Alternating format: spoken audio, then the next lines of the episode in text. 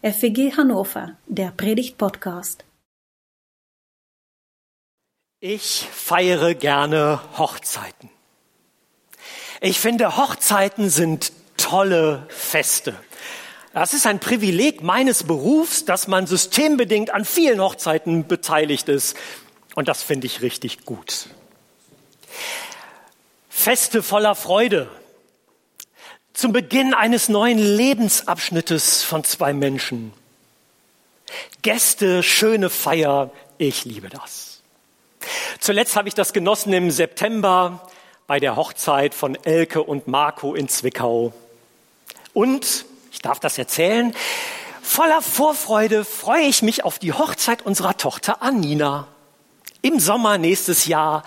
Papas große Tochter heiratet. Hey, die Vorfreude ist groß.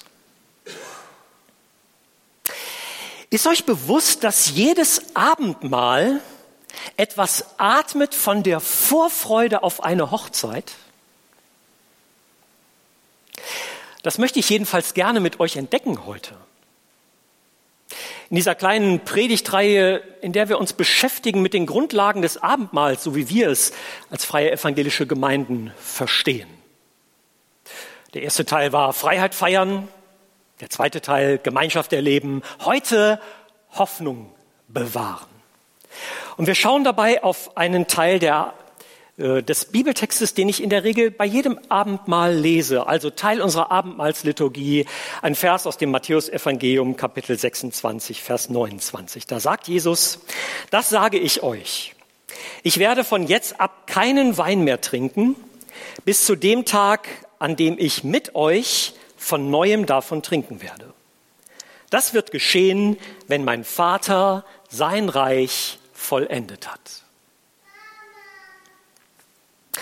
Erster Gedanke, Jesus nimmt Abschied. Jesus sagt, ich werde von jetzt ab keinen Wein mehr trinken. Wer das so völlig ohne Kontext hört, der könnte denken, das wäre die Teilnahme von Jesus an Aktion freiwilliger Verzicht. Ist es aber nicht. Es geht um einen anderen inhaltlichen Zusammenhang. Jesus verabschiedet sich von seinen Jüngern. Sie feiern zum letzten Mal ein, ein Festessen, das Passafest. Und dann ist Jesus sich sehr bewusst, was für, als, für Schritte als nächstes auf ihn zukommen. Er wird gefangen genommen, er wird verhört, er wird verraten, er wird verurteilt werden, er wird gefoltert werden, und er wird sterben am Kreuz. Dessen ist sich Jesus bewusst. Und ich glaube, dass er das nochmal genossen hat, dieses letzte Festessen, dieses letzte Abendessen zusammen mit seinen Jüngern, mit denen er mehr als drei Jahre Leben geteilt hat. Und das kommt auch nicht zufällig über Jesus, sondern das ist genau das, was er seinen Jüngern angekündigt hatte. Dreimal hatte er davon gesprochen, dass es genauso kommen wird. Und jetzt ist der Zeitpunkt da. Jesus und seine Jünger müssen sich voneinander verabschieden. Abschiede sind selten schön und sie gehören zu unserem Leben mit dazu. Und so ist das auch bei Jesus und seinen Jüngern. Wobei man sicherlich sagen muss, dass die Jünger damals und wir heute in einer anderen Situation stecken und trotzdem ist sie irgendwie vergleichbar. Wir alle sind nicht in der Situation, dass wir Jesus mal live als Mensch erlebt haben, dass wir mit ihm zusammen durch Hannover gegangen wären. Alles das ist nicht unsere Lebenswirklichkeit, auch wenn ich mir das manchmal wünschte. Seitdem Jesus zurückgekehrt ist in die unsichtbare Wirklichkeit Gottes, sehen wir Menschen ihn nicht mehr. Und doch, und das ist auch ein besonderes Geheimnis und Geschenk unseres Glaubens, sind wir durch den Heiligen Geist mit Jesus verbunden. Jesus nimmt Abschied. Aber ich bin sehr froh, dass der Abschied auch an dieser Stelle nicht das letzte Wort hat. Darum zweiter Gedanke, Jesus schenkt Hoffnung. Das wird in seinen Worten deutlich. Er sagt, bis zu dem Tag, an dem ich mit euch von neuem davon trinken werde, wenn mein Vater sein Reich vollendet hat. Aus dem, was Jesus sagt, spricht eine doppelte Gewissheit. Die erste Gewissheit, Jesus weiß, dass der Vater im Himmel ihn auferwecken wird von den Toten. Auch das hatte Jesus seinen Jüngern schon angekündigt. Ob sie es verstanden hatten, wer weiß. Jesus ist das bewusst. Der Vater im Himmel wird dieses Wunder tun und ihn von den Toten auferwecken. Das macht den Leidensweg nicht leichter, aber gibt trotzdem eine hoffnungsvolle Perspektive. Das ist die erste Gewissheit. Die zweite Gewissheit ist aber noch viel größer als dieser Horizont. Jesus sagt, es kommt der Tag, es kommt die Zeit, da werden wir wieder zusammen sein. Und ich werde mit euch ein großartiges Fest feiern, mit euch zusammen vom Gewächs dieses Weinstocks trinken. Und das Tolle ist, auch die Nachfolgerinnen und Nachfolger zu allen Zeiten, die an Jesus geglaubt haben und ihm vertraut haben, sind darin eingeschlossen. Oder lass es mich noch mal anders sagen. Wenn Jesus von dieser Gewissheit spricht, es kommt der Tag, da werden wir zusammen ein großes Fest feiern, dann ist das die Perspektive, die auch für dich gilt, wenn du zu Jesus gehörst. Ist dir das bewusst? Der Apostel Paulus beschreibt das mal mit einem schönen anschaulichen Bild. Jetzt ahnen wir nur, was das bedeuten könnte. Das ist wie wenn wir in einen verschmierten, beschädigten, dunklen Spiegel gucken. Also stellt euch vor, ihr nehmt mal so einen Haufen Erde aus dem Garten, wenn ihr einen habt, also Garten und Spiegel natürlich auch, ähm, macht die Erde mal ein bisschen feucht und dann nehmt ihr die Hand und freut euch so wie Kinder und dann beschmiert ihr mal den Spiegel bei euch zu Hause. So, lasst das schön eintrocknen, ja, dass es so richtig schön Schlieren hat und man den Dreck darauf sehen kann. Habt ihr das so ungefähr vor Augen? So, und dann guckt mal rein. So ungefähr. Wir ahnen, wie das sein könnte.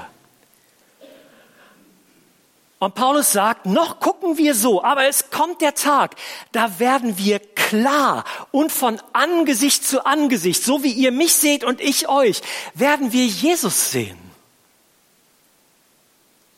Wir können uns das kaum vorstellen. Und doch ist es die hoffnungsvolle Perspektive unseres Glaubens.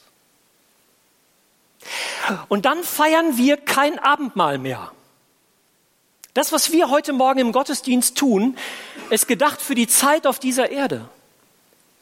Zwischen diesem Abschied von Jesus und seinen Jüngern damals und der Zeit, wenn Christus wiederkommen wird. In dieser Zeitspanne feiern wir Abendmahl.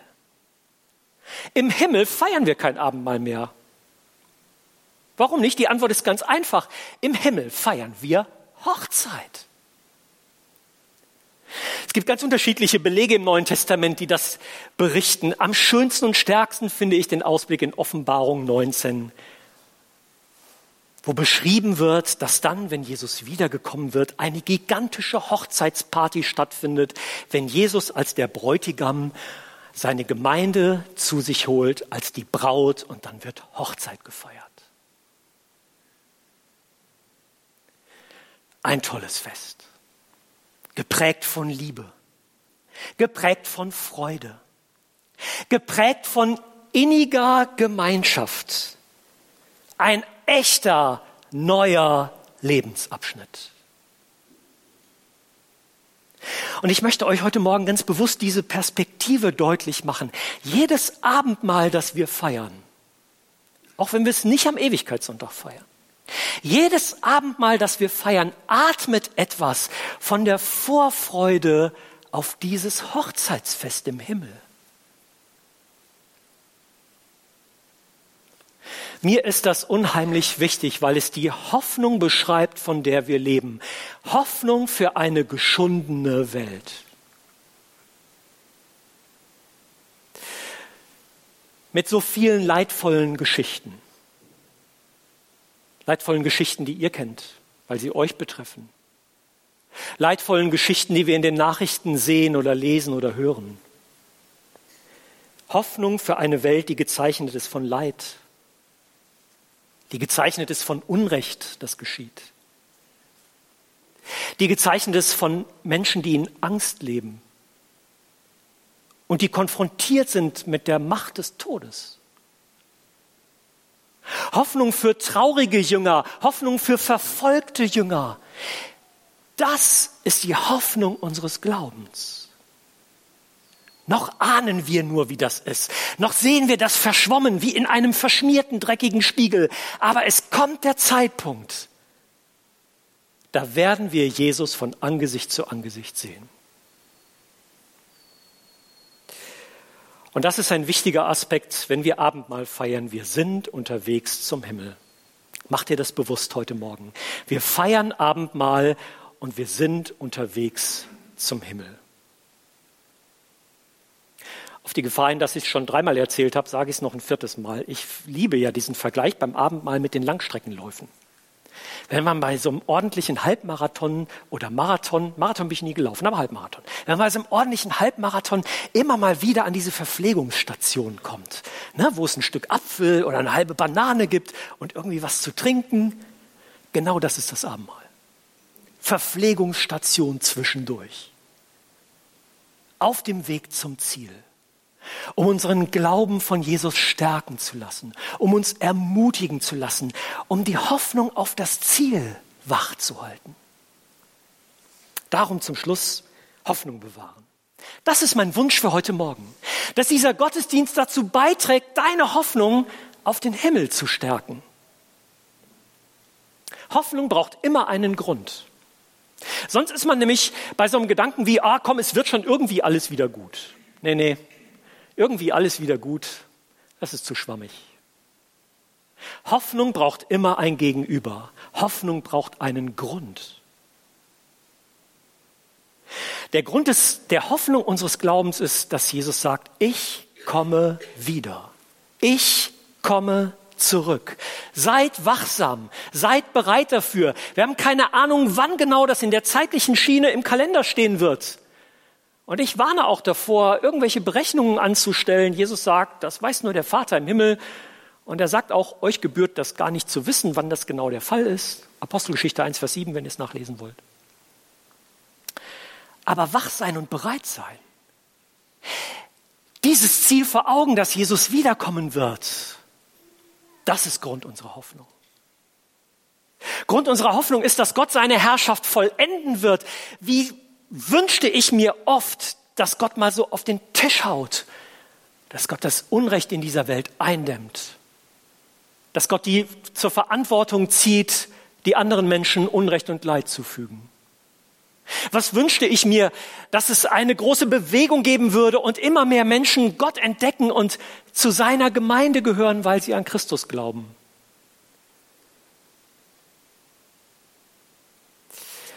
Lasst euch nicht entmutigen, wenn wir merken, wir leben in einer Welt, in der wenig sichtbar ist von Gottes Herrschaft.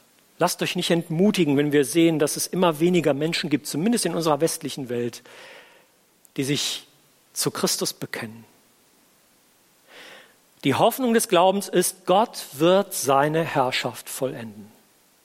Und bis das soweit ist, beten wir, so wie Jesus uns beten gelehrt hat. Dein Reich komme. Jesus wird wiederkommen, Gottes Herrschaft wird sich durchsetzen und das Dritte, wir werden für immer bei Gott sein. Das ist der große Gewinn, der am Ende unseres Lebens steht. Wir werden für immer bei Gott sein. Das wird eine heile Welt sein, wie wir sie uns nur kaum vorstellen können. Ich liebe die, den, den Refrain, den Peter Strauch gedichtet hat zum 126. Psalm. Und da fasst Peter das so in Worte. Wir werden sein wie die Träumenden, die noch nicht fassen, was sie sehen. Wir werden lachen und glücklich sein, wenn wir vor Jesus stehen. Sein wie die Träumenden ja, Träume von einer wunderschönen, heilen Welt, ich glaube, die haben viele Menschen im Herzen. Aber dann wird es real. In Gottes neuer Welt wird es real. Wir werden sein wie die Träumenden, die noch nicht fassen, was sie sehen. Wir werden lachen. Wir werden glücklich sein. Und es gibt dafür einen Grund. Weil wir bei Gott sind und Jesus sehen von Angesicht zu Angesicht, so wie er wirklich ist. Glaubst du das? Ich will dich ermutigen, genau darauf deine Hoffnung zu setzen. Diese Hoffnung gründet sich nicht in unseren hoffnungsvollen Gedanken. Sie gründet sich in dem Wort Gottes, das wir haben und von dem wir leben. Wir werden sein wie die Träumenden, die noch nicht fassen, was sie sehen. Wir werden lachen und glücklich sein, wenn wir vor Jesus stehen. Und bis es soweit ist, feiern wir Abendmahl. Darum, lasst uns das heute Morgen tun. Mit dieser Vorfreude auf eine Hochzeit im Herzen. Um unseren Glauben stärken zu lassen. Um diese Hoffnung wachzuhalten und um Gott, unseren Vater im Himmel und Jesus Christus, unseren Herrn und Erlöser, zu ehren. Amen. Das war der Predigt-Podcast der FEG Hannover. Wenn er euch gefallen hat, abonniert ihn gerne und informiert euch über aktuelle Veranstaltungen auf hannover.feg.de. Vielen Dank fürs Zuhören.